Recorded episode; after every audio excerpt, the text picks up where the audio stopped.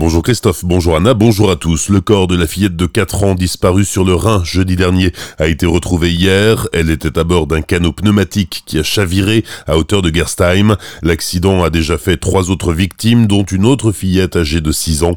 D'importants moyens français et allemands ont été déployés depuis jeudi autour du lieu du naufrage. 2018 a été une grosse année pour le centre de rétention administrative de Gespolsheim. La structure a une capacité d'accueil de 35 places et au cours de l'année dernière, elle a accueilli 528 étrangers pour une durée moyenne de 19 jours par personne, uniquement des hommes, algériens, géorgiens, albanais, tunisiens ou marocains. C'est ce que révèle un rapport annuel de six associations qui interviennent dans les 24 centres de rétention français. La structure est bien tenue, affirme l'Ordre de Malte. Sur les 528 personnes accueillies, 217 ont été libérées par la justice pour raison médicale par exemple. Les autres ont été renvoyés dans un autre pays. Un Géorgien a été expulsé lundi soir à Célesta. Il a tenté de voler pour 500 euros de marchandises dans un magasin de la ZI Nord. Il a pu être intercepté par le personnel du magasin qui a prévenu la police. Placé en garde à vue, l'individu a reçu l'ordre de quitter le territoire avec interdiction d'y revenir avant un an. Avec Holsheim, parents d'élèves et élus restent mobilisés contre la carte scolaire de la rentrée prochaine. Nouvelle journée de mobilisation hier devant l'école qu'ils ont barricadée pour empêcher les enfants d'entrer. Ils ont aussi ralenti la circulation dans la traversée de la commune pour distribuer des tracts de sensibilisation aux automobilistes. Tracts qui invitent notamment à signer la pétition sur le site change.org. Ce matin, elle a recueilli 585 signatures.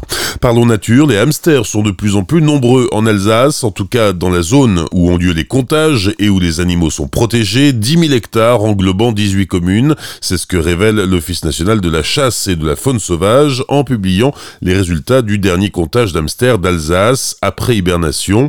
720 terriers ont été recensés cette année, c'est 11 de plus qu'en 2018, mais c'est largement en deçà de l'objectif qui est d'atteindre les 1200 terriers sur la zone de protection. Beau démarrage pour la navette électrique de l'hypercentre de Colmar, elle tourne depuis un mois et demi déjà et les colmariens l'ont adoptée. D'après la mairie, ce sont en moyenne 300 personnes qui montent à bord chaque jour, colmariens ou touristes bien sûr. Je vous rappelle que ce service est gratuit.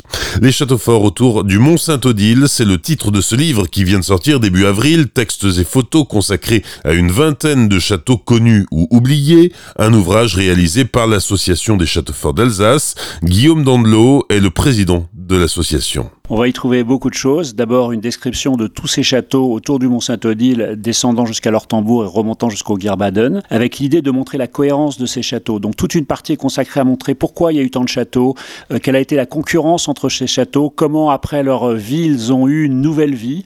Et puis, après, château par château, aller un peu plus loin, aller un peu plus en profondeur pour celui qui veut aller se promener, y trouver toutes les informations, soit avant, soit de retour de sa promenade. Et puis, de très nombreuses photos en grand format qui aussi euh, d'avoir le regard d'essence et l'envie euh, supplémentaire pour y aller. Des propos recueillis par Franquiel. À la bibliothèque humaniste, l'exposition Trésor restauré de la Renaissance rhénane restera fermée au public demain, une fermeture tout à fait exceptionnelle qui permettra aux équipes du musée d'installer l'exposition temporaire suivante.